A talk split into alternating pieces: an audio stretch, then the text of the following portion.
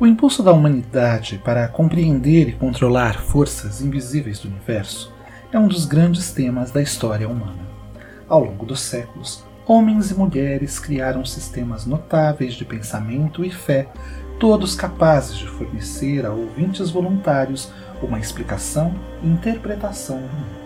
todos alargando as promessas de ordem e controle.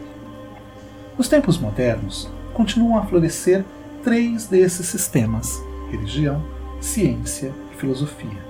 Sustentados pelo peso de respeitabilidade histórica e alimentados pela sua capacidade de se adaptarem à medida que o homem penetra nos mistérios do mundo natural e luta para aperfeiçoar os seus poderes sociais e cerebrais.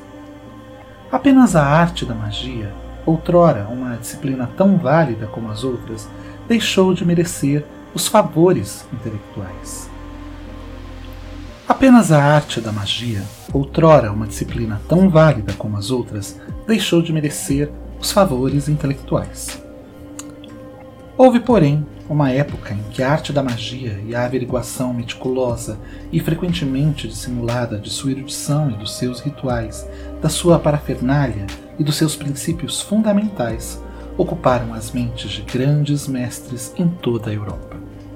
embora atualmente pareçam de difícil aceitação, os dogmas da sua fé, que o homem não é mais do que um modelo à escala reduzida do vasto mundo natural, que todas as existências se ligam em termos quer de oposição, quer de correspondência, que o pensamento intuitivo pode ter uma potência muito superior à da investigação racional, que em todas as épocas têm existido determinados homens possuidores de conhecimentos secretos capazes de outorgar poder sobrenatural, continuam, no entanto, a suscitar considerável interesse num mundo cada vez mais intrigado pela exploração parapsicológica.